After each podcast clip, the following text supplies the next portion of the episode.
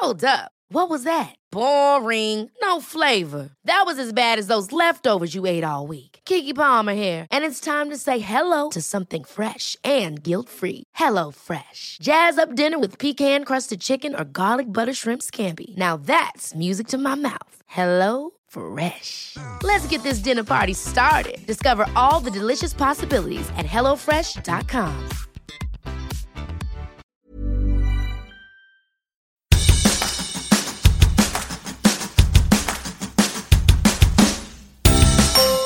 Hola, soy Hanna Fernández, profesional de la comunicación, emprendedora y apasionada del bienestar y del crecimiento personal. Bienvenidos a mi podcast.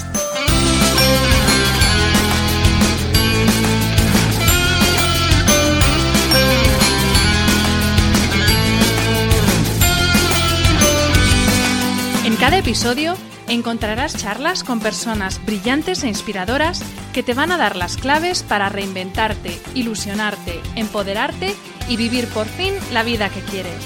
Personas que con su trabajo diario y con su ejemplo están cambiando el mundo. Hablaremos de todas las esferas del bienestar sobre las que puedes actuar para empezar ya a vivir bien de verdad. Relaciones personales, equilibrio emocional y mental, trabajo, salud, sostenibilidad, finanzas, emprendimiento y crecimiento personal. ¿Estás listo? Vamos, yo te acompaño. Aquí comienza tu guía para vivir bien.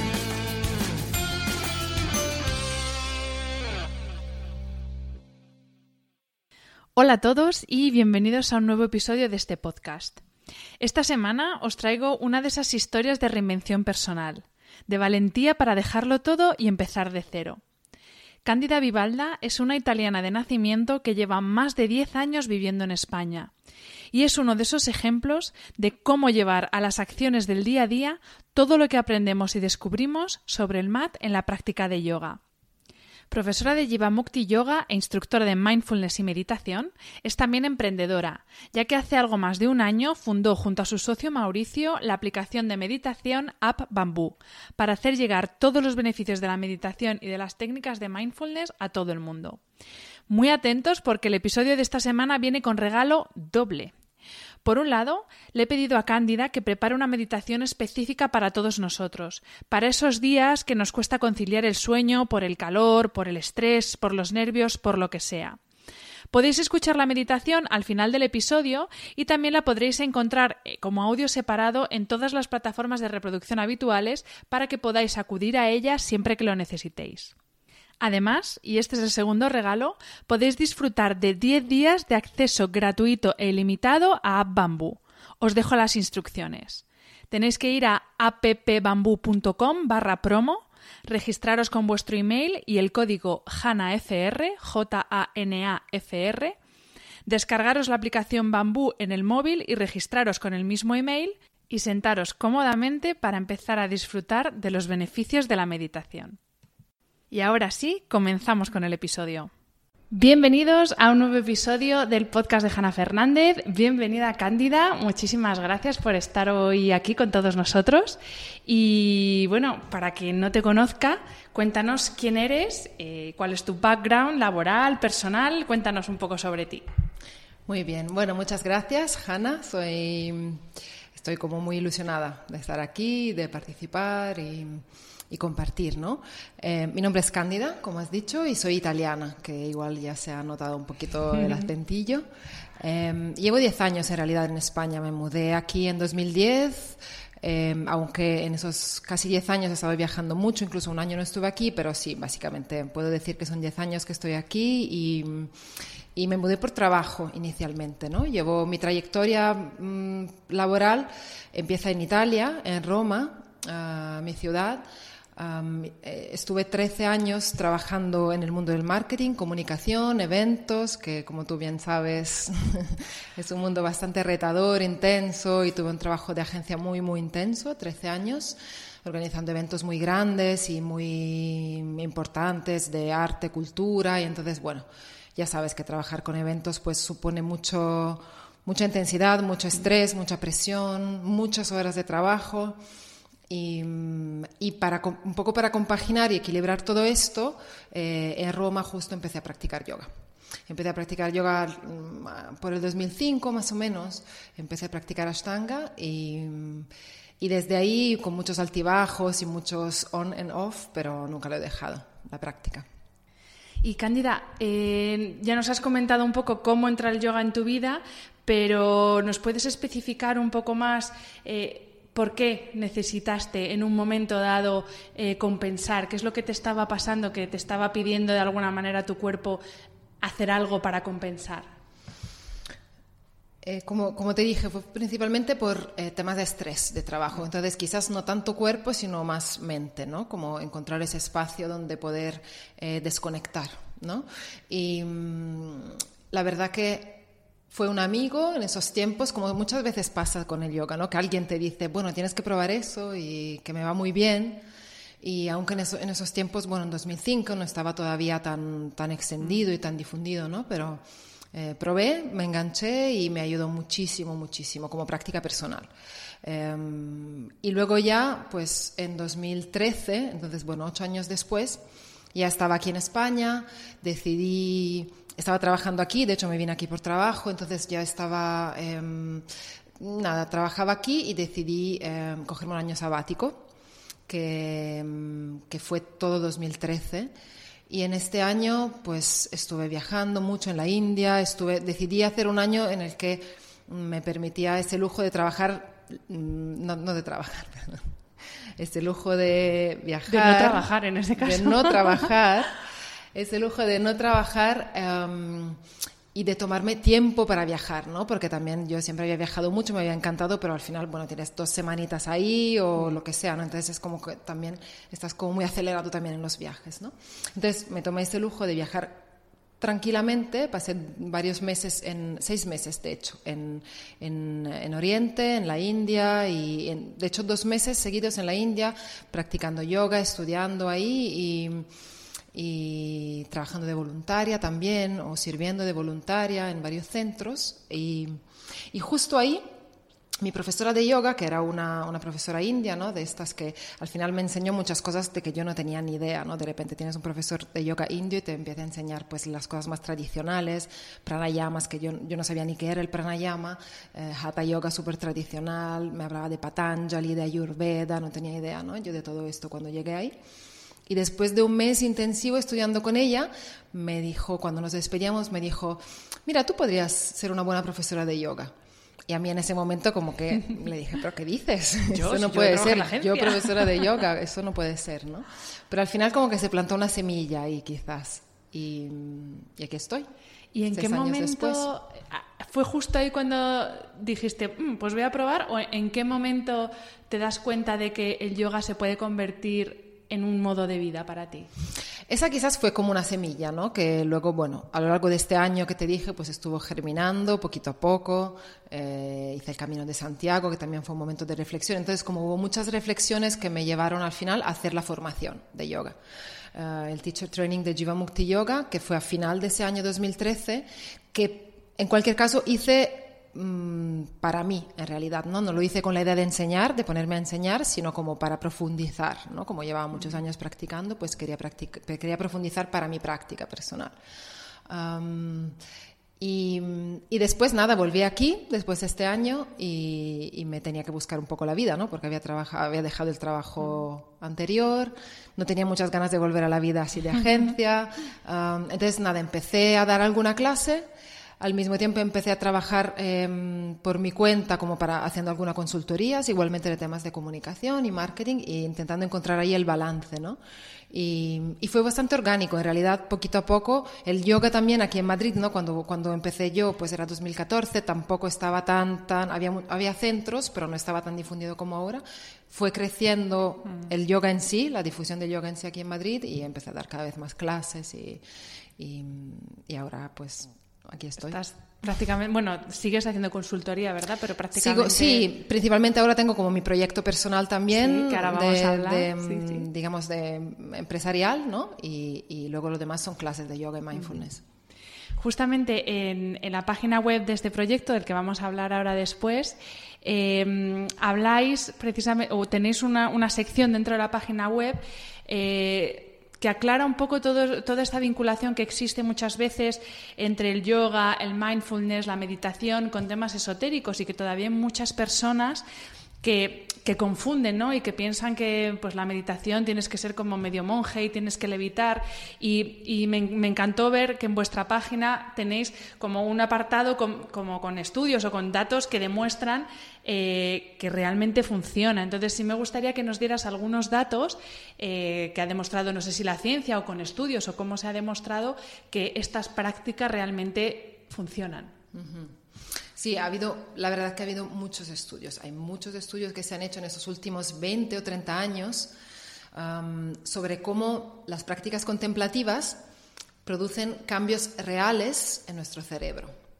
Um, especialmente me gustaría hablar de mindfulness en ese sentido, porque sí que mindfulness es el primer, eh, la primera disciplina, digamos, que de alguna forma va juntando ¿no? las tradiciones contemplativas orientales, que vienen un poco del budismo y de estas tradiciones, con la ciencia. ¿vale? Entonces, nace, mindfulness nace en Estados Unidos, en Massachusetts en concreto, y con una vocación justamente científica. Nace por la, de la mano de John Kabat-Zinn, que era John Kabat-Zinn, que era un biólogo molecular, es todavía biólogo molecular. Entonces, digamos, de una base científica, ¿no? De una persona formada y con un formado, digamos, desde, desde, desde el ángulo, digamos, científico, pero que llevaba mucho tiempo practicando eh, meditación y técnicas eh, derivadas, digamos, de la tradición contemplativa oriental, budista uh -huh. en concreto.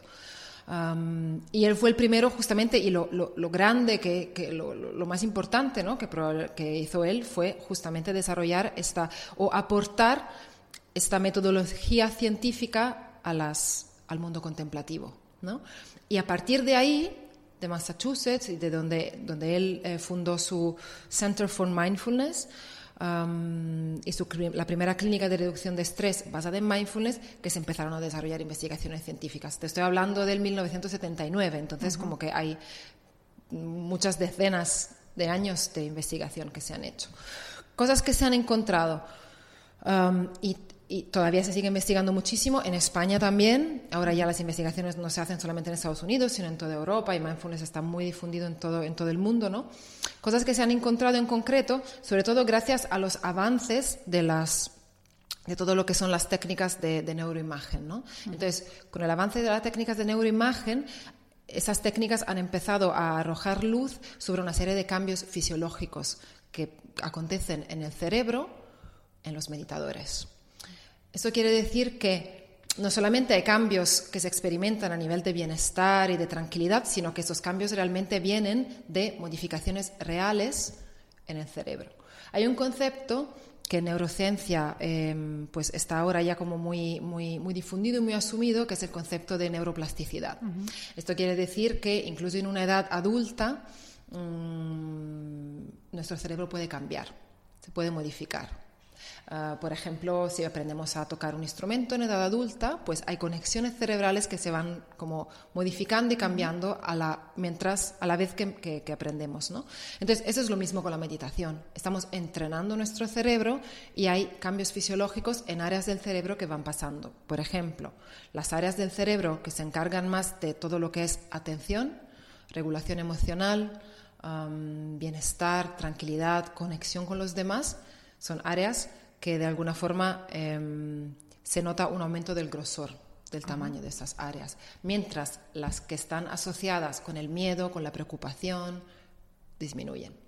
Entonces, eh, obviamente hay muchísimo que hacer todavía, pero estos, estos, estos cambios, digamos, que notamos en nosotros mismos, Um, que son justamente estos, ¿no? Autorregulación emocional, mayor capacidad de lidiar con situaciones difíciles o momentos duros en la vida, uh, mayor capacidad de responder a momentos de estrés, pues vienen de cambios reales, fisiológicos, uh -huh. y ese es el gran hallazgo ¿no? de todo esto. Cosas uh -huh. que, si lo pensamos en realidad, pues hace dos mil años uh, en el Oriente ya de alguna forma lo sabían, ¿no? Lo sabían de forma experiencial.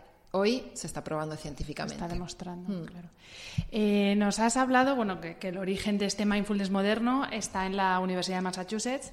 Tú te has formado con el Center for Mindfulness de, de la universidad como instructora de cursos y talleres de mindfulness. Eh, ¿Es necesario irse a Massachusetts o, aquí, bueno, tú de hecho no te has formado allí, ¿qué formación existe ahora en España? También por si alguien está buscando un profesional que esté, o que también para saber un poco eh, de qué profesional, o sea, quién es profesional y quién no lo es, mejor dicho, ¿qué tipo de formación tenemos ahora mismo en España en, este sentido? Hay, varias formaciones. La que, es, digamos, la, entre comillas, oficial del instituto, del, de la Universidad de Massachusetts, que es justamente donde me formé yo, es, una institución que se llama Cara y que está, eh, ¿cómo puedo decir?, certificada por Massachusetts para enseñar aquí el protocolo original de la Universidad aquí en Madrid, de ¿verdad? Sí. Y entonces puedes hacer distintos, distintos caminos con ellos, ¿no? Con el programa de reducción de estrés de ocho semanas, formarte como, como profesor eh, y distintos, tienen muchísimos programas relacionados con mindfulness, con compasión y... Y también, bueno, yo los conozco y eh, tienen muchas charlas, muchas actividades. Dejaré el link en las notas del post para que quien esté interesado visite la web porque la verdad es que cada vez, cada año hacen más cosas y traen a gente súper interesante. Totalmente. Antes nos has dicho, Cándida, que, también te, que te has certificado también como instructora en el método Jivamukti Yoga. Aquí hemos tenido como invitada a Almudena Sánchez, que es profesora de Vinyasa y practicante de Ashtanga. Hemos tenido a Ana García, que es eh, profesora de Anusara. Háblanos de este yoga que no es tan conocido, Jivamukti. Yo he tenido la oportunidad de hacer un par de clases y la verdad es que me ha encantado, pero sé muy poquito, así que eh, cuéntanos cuál es su origen, quién puede practicarlo, en qué se diferencia de otros tipos de yoga, cuéntanos. Jivamukti Yoga es Jivamukti, ya la palabra. Entonces, Jiva en sánscrito significa alma individual y Mukti significa liberación, ¿no? que es un poco el, objetivo de la práctica de yoga, ¿no? esto, esto que llamamos iluminación, liberación. ¿no? Entonces, se traduce como liberación del alma individual. Es un camino hacia la liberación, como todo yoga en realidad. ¿no? Más allá de la práctica física, pues el yoga en realidad aspira a algo como mucho más, mucho más allá quizás de la práctica física. ¿no? La práctica física quizás es la puerta de entrada muchas veces. Mm.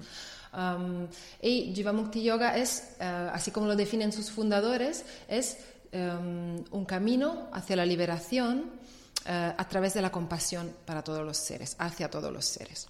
Esto quiere decir que tiene una vocación, en realidad, Jivamukti Yoga, que va mucho más allá del trabajo físico que hacemos en la esterilla, sino que introduce, y es lo que a mí me fascinó muchísimo, eh, introduce y da quizás incluso más relevancia a lo que pasa fuera de la esterilla. ¿vale? La esterilla es el lugar donde Mm, conectamos con nosotros mismos, donde, mm, digamos, de alguna forma nos entrenamos para lo que hacemos fuera de la esterilla. ¿no? En ese sentido, Sharon Gannon y David Life, que son los fundadores de Jivamukti Yoga, que lo, fundaron, eh, lo empezaron en Estados Unidos, en, en, Nueva York, en los años 80, em, ellos eran alumnos de eh, sus gurus, digamos, son tres gurus indios. Uno de ellos era Patabi Joyce, pues el fundador de Ashtanga, ¿no? Entonces la práctica física de Jivamukti, de hecho, está muy basada en la práctica de Ashtanga. Y por eso también me fascinó, porque era mi práctica inicial, ¿no? Yo empecé con Ashtanga y sigo practicándolo también. entonces, una práctica física retadora, pero em, unida a algo más, ¿no? A un compromiso real con las acciones de nuestra vida, de nuestro día a día. Un compromiso real con nuestra responsabilidad, eh, con lo que consumimos, con lo que comemos, con lo que tiramos, con el planeta, con todos los otros seres. Y un compromiso real con, digamos, de alguna forma un cierto activismo. Sharon y David, los fundadores, han sido toda su vida activistas, en realidad, y han siempre promovido esta idea de que los yogis siempre han sido activistas, siempre han querido mejorar el mundo, como dejar el mundo un poco mejor de lo que, de lo, que lo han encontrado, ¿no? O contribuir positivamente al mundo, a los demás. Y entonces, a través de este trabajo, que realmente es un trabajo que hacemos con nosotros mismos, en la esterilla, en la práctica física, en la meditación, pero poder, este, este pequeño bienestar o conciencia que alcanzamos con ese trabajo físico y mental, poderlo luego compartir y repartir, ¿no? También con, con, con los demás. Incluso uno de los gurus de Sharon y David, uno de esos tres gurus, uno era Swami Nirmalananda, uh, un activista también indio, mm, y él comentaba que realmente em, el yogi hay una frase muy bonita suya, ¿no? Que es el yogi no se ve a sí mismo como si viviera en el mundo, sino que ve el mundo como su propio yo expandido. No, pertenece, no es la, la tierra que nos pertenece, sino somos nosotros que pertenecemos a la tierra. Y entonces hacemos todo lo posible para, para cuidarla.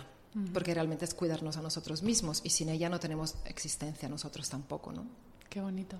Y yo recuerdo que en una de las clases, no, no, o sea, no en todas, pero en alguna de las clases que practiqué había música. Hay música la, experiencia que, intentamos eh, dar en una, en una, clase de Jiva Mukti Yoga es, es, muy completa, ¿no? Cantamos mantras al principio, quizás te habrá pasado también con armonium, cantamos mantras. Ah, normalmente hay un tema que es un poco un tema mm, de filosofía del yoga, digamos, sacado de la filosofía del yoga, de las bases del yoga, que es un poco el tema que pone la intención de la clase. Luego la práctica física con música, también quizás muchas veces intentamos que sea relacionada con este tema, y una meditación final. Entonces, la idea es dar una experiencia como un poco más amplia de solamente la práctica física a lo largo de la clase, salir y salir un poco inspirados también.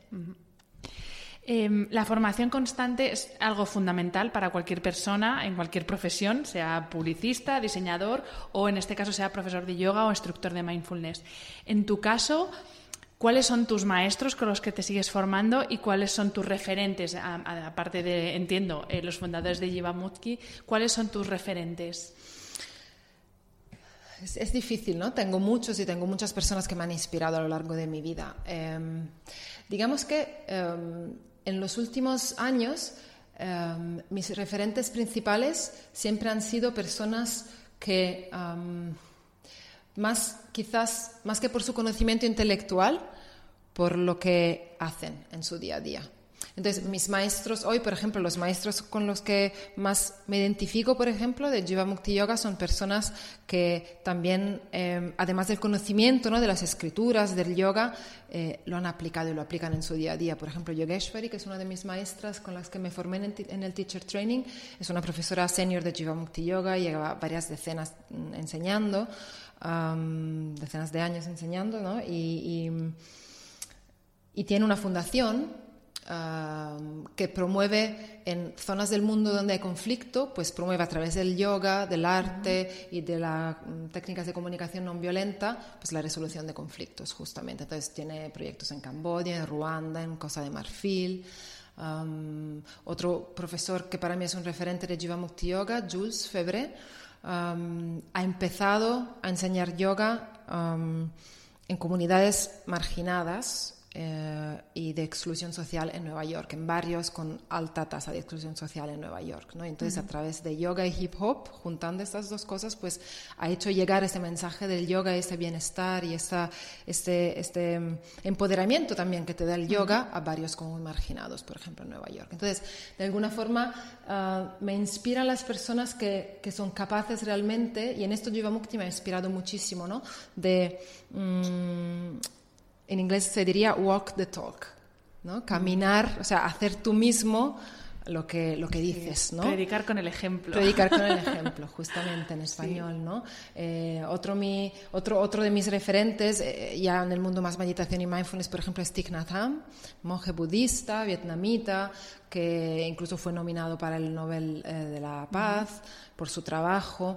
Um, de combate pacífico durante la guerra del Vietnam. Le expulsaron de Vietnam en los años 70 y nunca pudo volver. Acaba de volver recientemente ahí, por eso de, su trabajo mm, por la paz durante la guerra de Vietnam.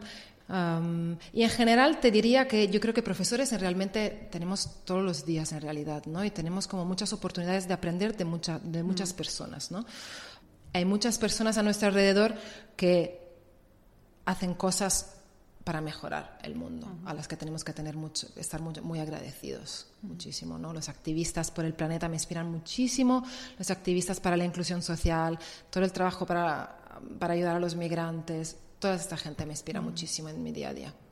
Dejaremos también todos estos nombres que nos has comentado, estas referencias en las notas por si alguien quiere investigar un poco más, pues también las dejaremos. Además de tus clases de yoga, Cándida, organizas y participas como profesora en retiros de yoga y mindfulness. Y es verdad que junto con el boom del yoga también estamos viviendo el boom de los retiros. Sí. Em, ¿Son más una moda o son realmente efectivos? Y ¿para quién está recomendado un retiro? ¿Para una persona que nunca ha practicado como, bueno, pues voy a ver qué es esto del yoga? ¿O para quién está recomendado, bueno, supongo que habrá distintos tipos de retiro, Mm, pero háblanos un poco, porque yo sí que noto que como ahora de repente todo el mundo se lanza a hacer retiros, entonces, ¿para qué sirven? mira, yo creo que los retiros son em, bastante importantes.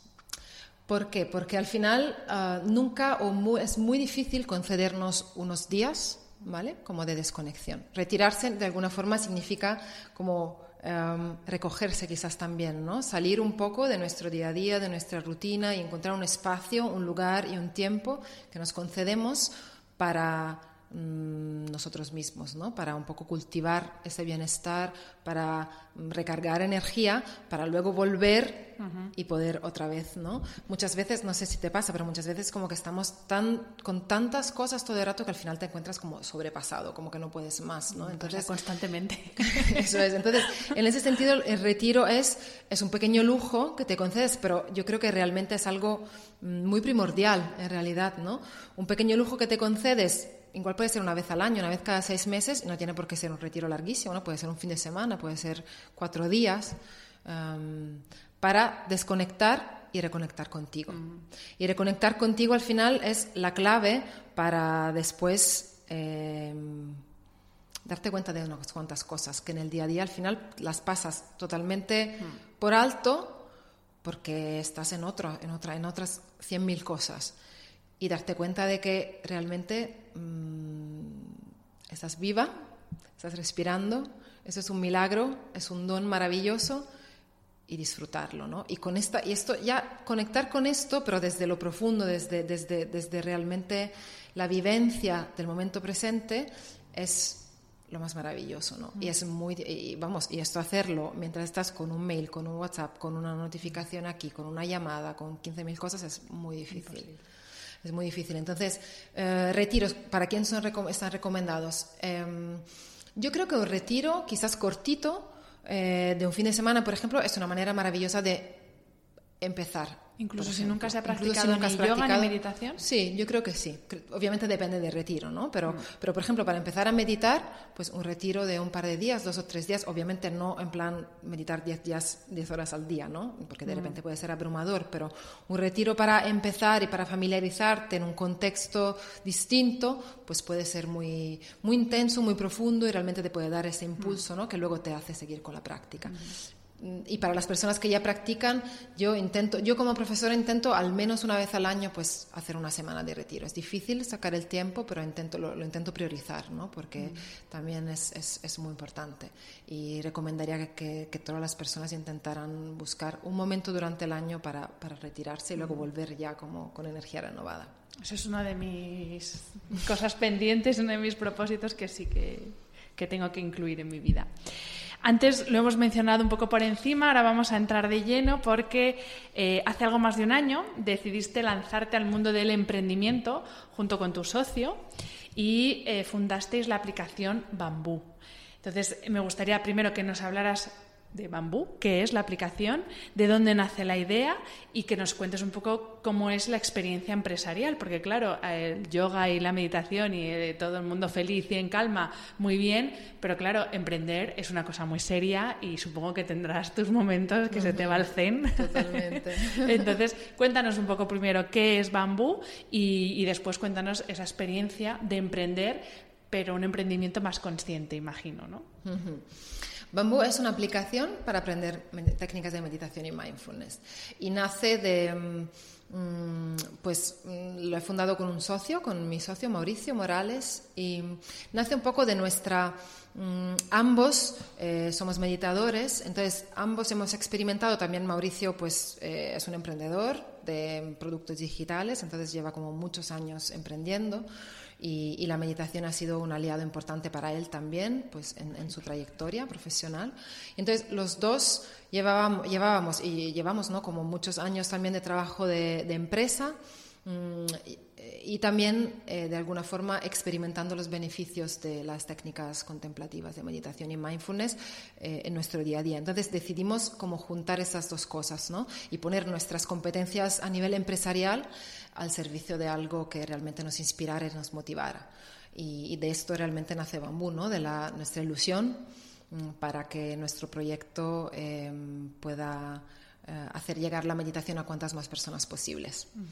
Entonces, nace de muchísima ilusión y de las ganas que tenemos de, difundir y de que más personas puedan experimentar eh, los beneficios de la meditación.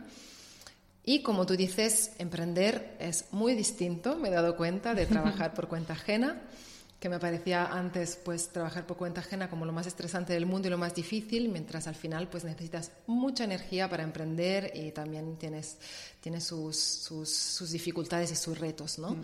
Mm. entonces es una experiencia hiper emocionante en realidad, eh, hiper intensa.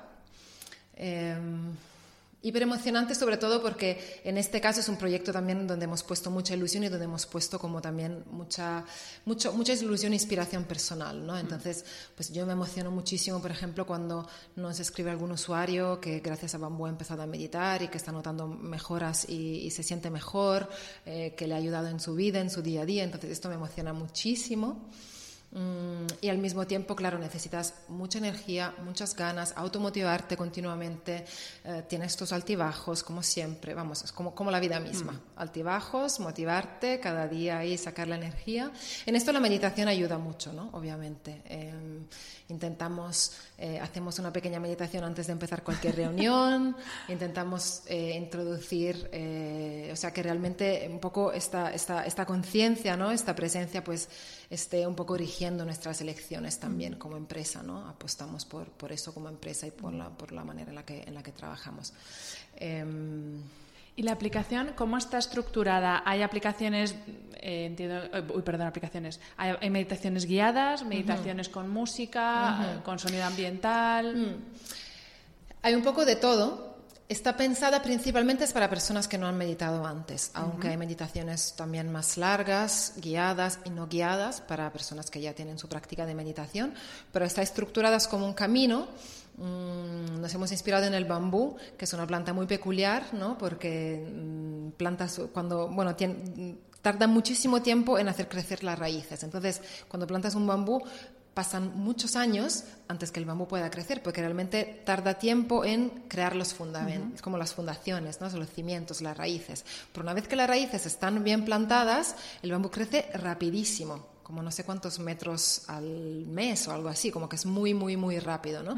Entonces, en ese sentido, como que nos inspiró esta paciencia, esta constancia y al mismo tiempo como crear unas bases sólidas. Entonces la meditación es eso, crear unas bases sólidas y por eso lo llamamos el camino del bambú. Poco a poco guiamos el usuario con meditaciones, empiezas por meditaciones muy cortas, tres minutos, cinco minutos, y luego mm, tienes como 30 días de un programa básico para aprender los fundamentos y las distintas técnicas y luego poco a poco vas eh, aumentando la duración. Tienes meditaciones para temas puntuales como por ejemplo em, dormirte o, por ejemplo, para cuando estás caminando, cuando estás comiendo, tienes meditaciones para, programas de meditación para mm, lidiar con ansiedad, para mejorar foco y concentración, para estrés, para incluso cuando entrenas. También hicimos recientemente un programa de correr con mindfulness. es que esto es importante porque es verdad que eh, asociamos mucho meditación a estar sentado con los ojos cerrados para tranquilizarte y la meditación se puede hacer se puede practicar haciendo otras cosas y con objetivos muy concretos, que no tiene que ser solamente, pues eso, relajarse. Puede ser también, como, como tú has dicho, prepararse, eh, o sea, pues eso, para una concentración, para antes de estudiar, antes de una reunión importante. Totalmente, absolutamente. De hecho, esto es algo muy relevante que también eh, ha introducido mindfulness de alguna forma, ¿no? Mm, viene del contexto de meditación más eh, zen. y es esta idea de que puedes meditar todo el rato en realidad con cualquier cosa que estés haciendo en tu vida, ¿no? Thich que he nombrado antes, ¿no? Em, en su libro eh, La paz está en cada paso, tiene algunas meditaciones estupendas para caminar, justamente, para con momentos de comer, para incluso conduciendo. O sea, cualquier actividad que tú estés haciendo, si la haces con atención plena, se puede convertir en una meditación. ¿Y esto qué hace? Esto hace que tú estés presente, la disfrutes más y además Em, Sí, la disfrutes más justamente porque estás ahí Incluso cuando estás comiendo, ¿no? ¿Cuántas veces habrá pasado? A mí, a mí me ha pasado mil, me sigue pasando, ¿no? Que de repente, pues alguien te pregunta, ¿qué has comido hoy? Y es que no te acuerdas, ¿no? Porque simplemente como que lo haces de forma automática, sin disfrutar, sin... Entonces, acordarte de lo que has hecho es vivir realmente, porque si no te acuerdas y pasas por alto los momentos de tu vida, el momento presente, pues al final que estás viviendo, no, no, no Totalmente. A mí con, con, comer es cuando más noto, porque hay veces, bueno, hay veces casi todos los días, que no me doy cuenta, he terminado de comer o de cenar, no han pasado ni cinco minutos, o sea, como un pavo, y estaba pendiente de la tele seguramente, y, no de, y, sí que he notado mucho que los días que como de forma consciente, la comida me sienta de una manera y los días que como como embuchando un pavo de Navidad eh, me sienta totalmente diferente. Yo con la, con la, comida es cuando más noto el, el hacerlo de forma consciente o no. ¿Qué tal acogida está teniendo el producto, por cierto? ¿Está funcionando bien? ¿Estáis contentos? Sí, estamos muy contentos, estamos muy contentos. ¿Y os habéis planteado en algún momento desvirtualizar eh, el momento de aplicación y hacer quedadas eh, para hacer meditaciones guiadas? Por ejemplo, en Londres o en Nueva York se hace mucho, en, museos, en tiendas que de repente no tienen nada que ver con meditación. ¿Os habéis planteado hacer algo así? Sí, de hecho estamos, em, hemos empezado, todavía no es, no es tan presencial, pero hemos empezado a desvirtualizar de alguna forma o a hacer quedadas más, más colectivas porque estamos haciendo meditaciones live en Instagram, en nuestro perfil de Instagram, a Pepe Bambú, y, y, ahí es como un lugar donde... Eh, por lo menos podemos meditar muchas personas a la vez, ¿no? Porque eso de meditar es realmente una práctica obviamente muy individual, pero hacerlo en grupo como que te ayuda mucho con la mm. motivación, la energía del grupo es distinta, eh, incluso cuando lo haces en grupo, quiero decir presencial, ¿no? Em, en los talleres, por ejemplo, que, que, imparto de mindfulness y meditación, es muy bonito ver que al final muchas veces te frustras, te desesperas porque eso de la meditación no va conmigo y es que le pasa a todo el mundo, ¿no? Entonces, compartir experiencias también y ver que las dificultades que tienes tú, pues son las dificultades de todos, hace que entre todos pues te refuerzas y el momento, digamos, de practicar en grupo es siempre es como te da un buen impulso para luego seguir con tu práctica personal, ¿no? Es muy motivador. Me gustaría, Cándida, que explicaras brevemente las, los tipos de, de, meditación más habituales que hay. Eh, para que las personas que nos están oyendo, que no están muy familiarizados, sí que tengan un poco de idea en qué consiste cada cada práctica y así ellos puedan elegir. Entonces, yo creo que los más conocidos son el escáner corporal, paseos meditativos en la naturaleza y de lo que estábamos hablando antes del mindful eating o de comer de forma consciente. Entonces, estas tres prácticas, exactamente en qué consisten. El escáner corporal o body scan es quizás la práctica más, em, más, más, tradicional de mindfulness, ¿no? Es, es, la principal, la primera que se aprende. Y mm, es consiste básicamente en llevar tu mente al cuerpo, hacer que salga de los pensamientos y de todo ese ruido mental y cómo lo hacemos, lo hacemos conectando con nuestras sensaciones corporales. Esto es, em, es, es, muy potente porque cuando la mente está en el cuerpo, no está en todo ese flujo continuo de diálogo interno y de pensamientos. ¿Por qué? Porque el cuerpo solo lo podemos percibir en el presente. Yo no puedo percibir mi cuerpo como estaba ayer ni como estará mañana. Puedo solo sentir lo que está ocurriendo ahora. Entonces, es un entrenamiento justamente de, pues llevo mi mente a mis pies, a mis piernas, a mis brazos y siento lo que está ahí, ¿no? Entonces, vuelvo a conectar. Primero, me entero de cómo está mi cuerpo, que muchas veces no, nos me envía señales que pasamos total, nos los pasamos totalmente por alto porque estamos muy en la mente, muy en el cerebro y poco en el cuerpo. Entonces, primero conectamos con el cuerpo y segundo, salimos justamente del piloto automático, ¿no? Entonces, conectamos con el momento presente, eh, con la respiración también, ¿no? Que es, es, es, otra práctica, pero es, el mismo concepto, ¿no? Sentir cómo estamos respirando, cómo estamos respirando, y entonces estamos vivos, entonces estamos respirando y no nos enteramos normalmente de cómo estamos respirando. Entonces, esto por lo que tiene que ver con el escáner corporal, esta conexión mente y cuerpo. Y mm, el paseo, vamos, vale, los paseos caminando, las caminatas meditativas, em, las dos quizás, podemos hablar de las dos juntas, ¿vale? Caminatas meditativas y, meditar. Em, y mindful eating, meditación mientras estamos comiendo. Básicamente se trata de, como decíamos antes, llevar nuestra práctica de atención plena eh, a todo lo que hacemos en nuestra vida. Es llevar em, esa atención em, con intención, una atención amigable, una atención eh, amable a, por ejemplo, nuestros pies cuando estamos caminando. ¿no? Y entonces, si eh, es muy distinto caminar, normalmente cuando caminamos, ¿qué hacemos? Pues miramos el móvil, mandamos un mensaje o pensamos, ¿no? No estamos tanto otra vez en, en el acto de caminar. Entonces, por ejemplo, cuando lo hacemos en la naturaleza, por ejemplo, se puede hacer en la ciudad perfectamente siempre, ¿no? Pero un paseo meditativo en la naturaleza te hace realmente darte cuenta de dónde estás, de lo bonito, de a través de, las sensaciones de tu cuerpo te das cuenta de dónde estás, de todo lo bonito que tienes a tu alrededor, disfrutas más de ese momento y además te sientes como mucho más en paz, ¿no? Cuando centras la mente, lo que agota la mente es este continuo... La dispersión. La dispersión continua. Eso es, es lo agotador. Cuando la mente se centra en una cosa, es cuando descansa. Por eso realmente la meditación y el mindfulness tienen este efecto de relajar. Al final acabas muy relajado. Simplemente por eso. O sea, no, es una técnica que mire a la relajación en primer lugar, pero acabas relajado porque tu mente no está en, en, este continuo eh, ajetreo, ¿no? Y comer es lo mismo como, como mm. hemos dicho antes, ¿no? Eh, comer, tomar un café, tomar un café, se puede tomar un café, disfrutarlo muchísimo, si en vez de tragarlo así en plan todo rápidamente, disfrutamos, saboreamos el olor, la temperatura de la taza, ¿no? Y, poco a poco pues saboreamos cómo, cómo baja en la garganta, ¿no? Es, son prácticas muy bonitas es que eso que, has dicho antes es que es verdad y además vamos a peor porque claro, ahora cada vez tenemos más distracciones porque estás en la oficina y es lo que tú estás haciendo, más lo que te dice tu compañero, más el WhatsApp, más el email que te entra, más el no sé qué, al final, claro, es que tenemos tantísimas distracciones por segundo que, que cada vez yo creo que estamos peor por eso. ¿Por qué es tan importante tener una mente fuerte y una mente entrenada? Justamente tiene mucho que ver con esto, justamente tiene mucho que ver con esto que acabamos de decir. Eh, y eso hoy en día está muy acentuado por todo esto que tú dices, ¿no? de las distracciones y de las notificaciones, pero en realidad hace dos mil años no era tan, no era tan distinto. ¿no? Imagínate que en la tradición budista se define nuestra mente como un mono borracho que salta todo el rato de una cosa de la, a la otra, de rama en rama. Entonces, realmente este, esta es una característica de nuestra mente, ¿no? la capacidad de saltar de una cosa a la otra, de estar todo el rato planificando, recordando, uh, que es también su, su, su, gran poder en realidad. Quiero decir que al final tampoco se trata de decir que tenemos la mente, que, oh, que, que, mala suerte tener esta mente, no, es, es, es, nuestra, es una herramienta muy poderosa. ¿no? Lo que pasa es que el problema es cuando la mente es la mente que nos arrastra, ¿no?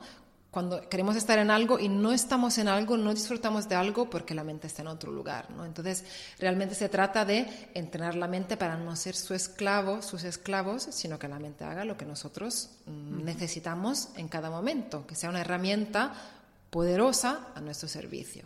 Entonces, en ese sentido, a través de mindfulness y meditación, entrenamos eh, empezar a apaciguar el mono ¿no? Entrenamos no ah, entrenamos darnos cuenta, porque eso es la eso es el primer paso siempre, en realidad en la vida, yo creo, ¿no? Como darnos cuenta y estar presentes y ver lo que hay delante, delante nuestro o dentro de nosotros. Entonces, primero nos damos cuenta de todos estos, estas, em, esos pensamientos, estas emociones, esos impulsos, todas estas cosas que pasan en nuestra mente en cada momento. ¿Y esto cómo lo hacemos?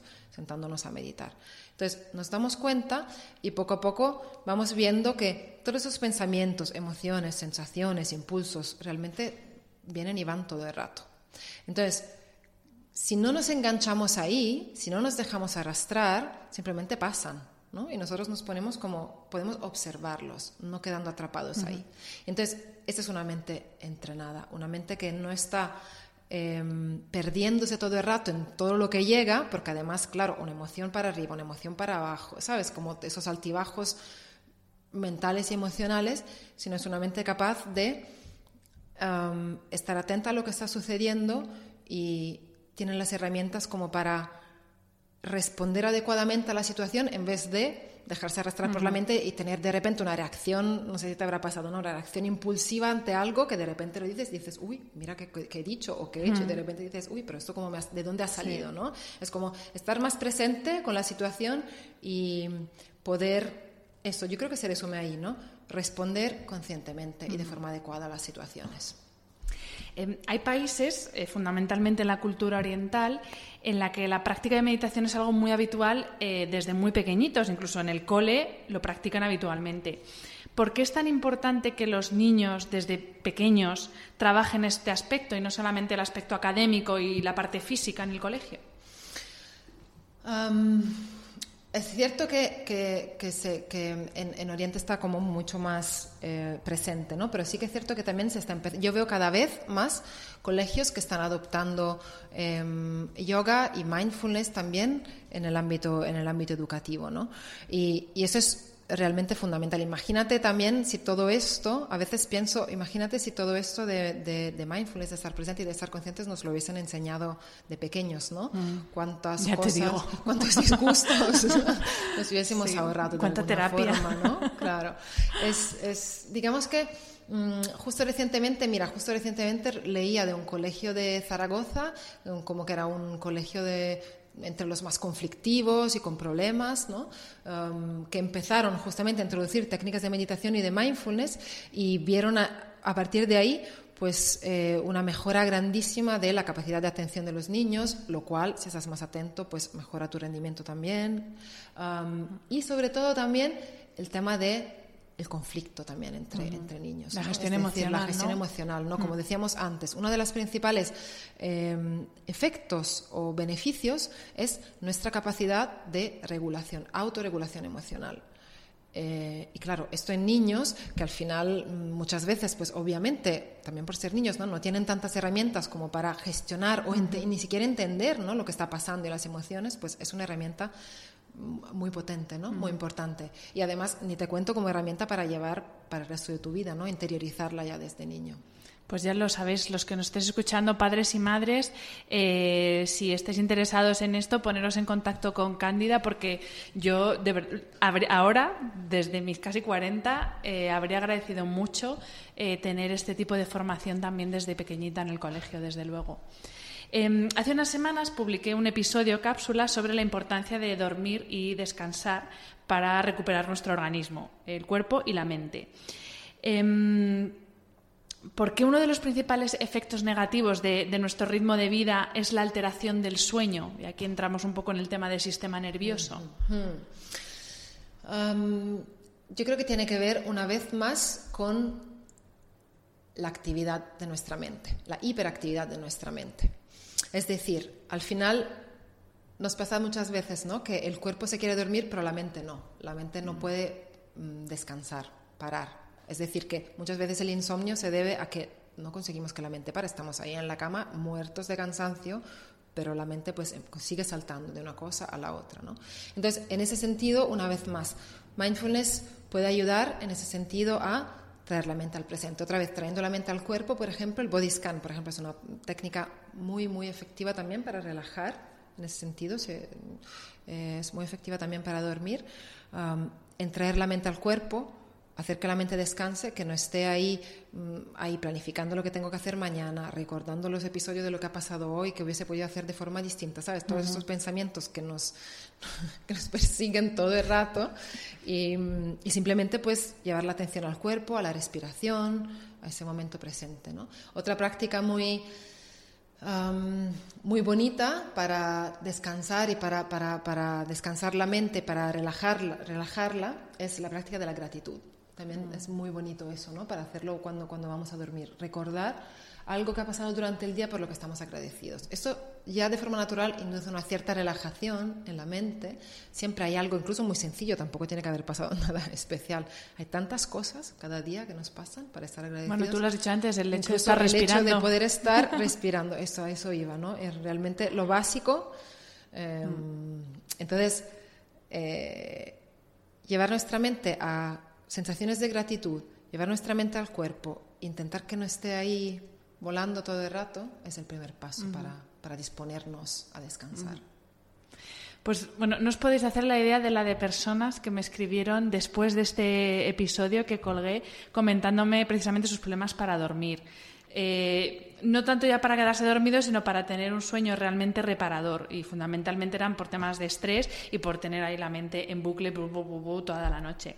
Entonces, por eso yo le he pedido a Cándida que nos prepare una meditación específica para, esos días en los que nos cuesta conciliar el sueño, pues eso, porque estamos con la cabeza en bucle, o esos días que estás tan sumamente cansado que es que no te duermes de lo cansado que estás. Y, bueno, le he pedido que nos haga este favor y, que nos prepare una meditación para nosotros. La vais a poder, poder escuchar ahora a continuación y también os la voy a subir separada en otro episodio a las plataformas de reproducción habituales para que podáis acudir a ella siempre que queráis. Y bueno, aquí se acaba la entrevista. Ahora vamos a ir con la meditación. Mil gracias, Cándida. Ha sido maravilloso tenerte aquí. Muchas gracias, por compartir tu experiencia de vida y tu experiencia profesional en este camino tan maravilloso de la toma de conciencia. Muchas gracias a ti, Hanna. Y nada, os dejo ahora con la meditación. Ya veréis cómo vais a, vais a dormir hoy de bien. Y como siempre, mil gracias por estar ahí y nos vemos en el siguiente episodio. Hola, bienvenido, bienvenida a esta meditación para dormir. Empieza recostándote cómodamente en la cama o en el sofá si prefieres. Separa ligeramente tus piernas y separa ligeramente también los brazos del tronco. Las palmas de las manos hacia arriba, los hombros relajados Ve cerrando los ojos. Relaja tu frente, el entrecejo, la mandíbula. Ve notando los puntos de contacto de tu cuerpo con la cama o con el sofá, con esa superficie en la que estás apoyado, apoyada notando cómo tu peso se va descargando a través de estos puntos de apoyo y de contacto.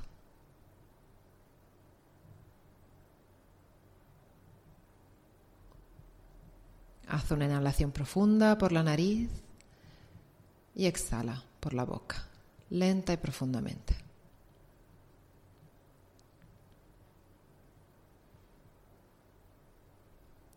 Ahora deja que tu respiración vuelva a su ritmo natural. Respira solamente por la nariz.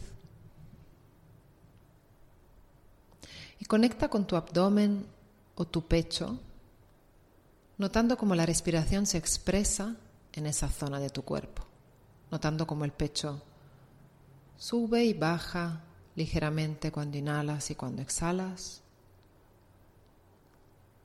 como el abdomen se hincha ligeramente cuando inhalas y se deshincha ligeramente cuando exhalas. Elige uno de estos dos puntos de tu cuerpo, pecho o abdomen, ahí donde más notes las sensaciones de la respiración y lleva tu atención ahí.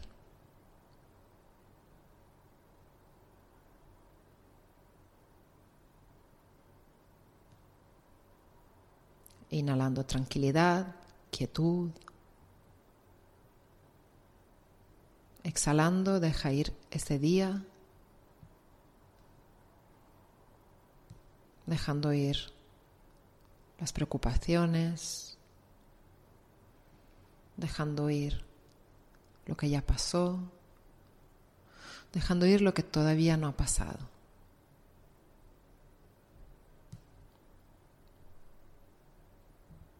Tu cuerpo por fin está quieto y tu mente puede descansar.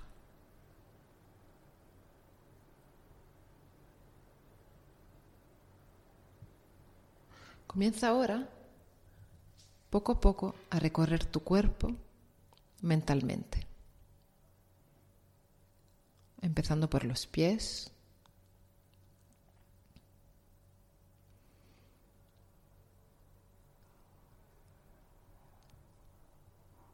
Relajando tus pies.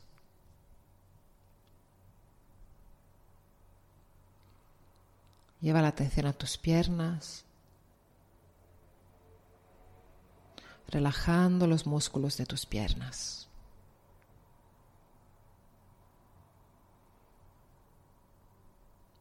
La pelvis, las caderas relajadas.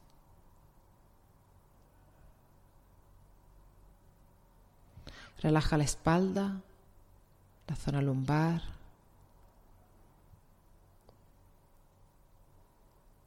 La zona dorsal.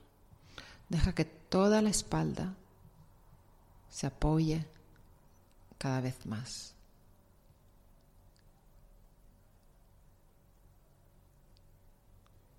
Relaja los hombros, el cuello suelto y relajado.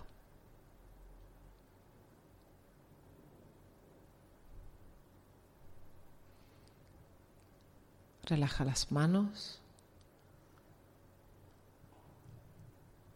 Relaja los músculos de los brazos.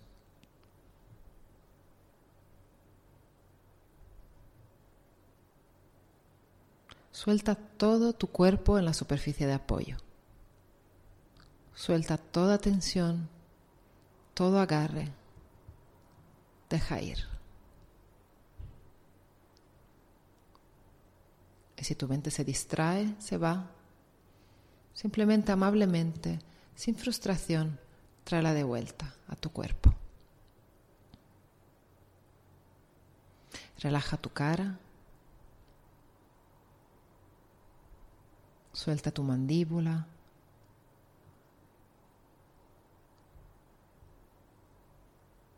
Relaja tu cabeza y déjala que también se vaya apoyando que vaya pesando cada vez más.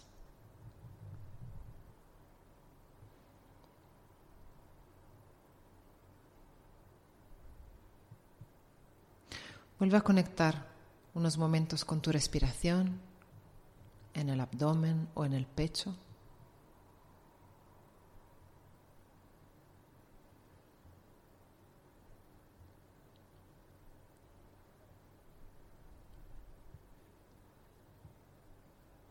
Conectando con ese fluir natural de tu respiración.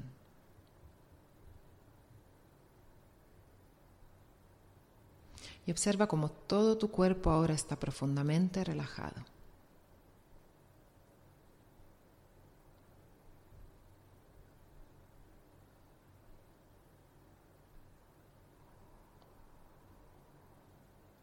Dedica ahora unos momentos a conectar mentalmente con algo por lo que estás agradecido, agradecida hoy. Puede ser cualquier cosa, muy sencilla, una sonrisa, un saludo amable, un gesto.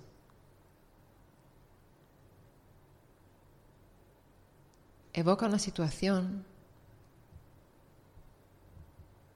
una persona, un lugar, algo por lo que te sientes agradecida, agradecido.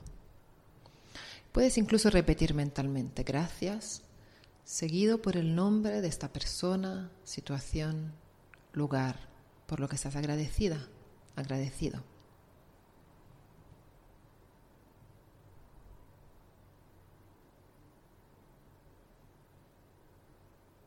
Continúa con esta práctica unos momentos, repitiendo mentalmente gracias y nombrando aquello por lo que estás agradecida, agradecido.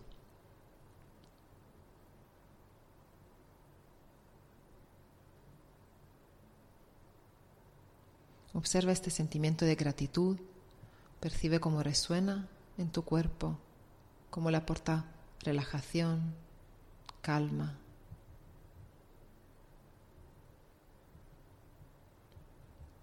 Ve descansando tu mente los últimos momentos en el ritmo natural de tu respiración. Conectando con tu abdomen o tu pecho.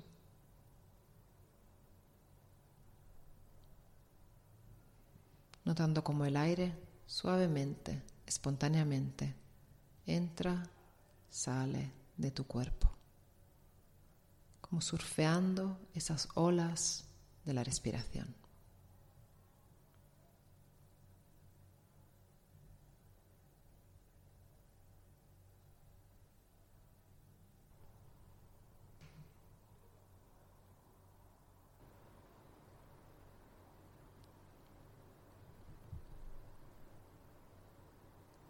Y con tu mente relajada y tu cuerpo relajado.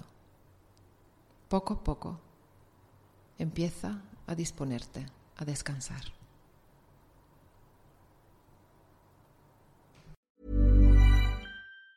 Planning for your next trip? Elevate your travel style with Quince. Quince has all the jet setting essentials you'll want for your next getaway, like European linen, premium luggage options, buttery soft Italian leather bags, and so much more. And is all priced at 50 to 80% less than similar brands. Plus, Quince only works with factories that use safe and ethical manufacturing practices. Pack your bags with high-quality essentials you'll be wearing for vacations to come with Quince. Go to quince.com slash pack for free shipping and 365-day returns.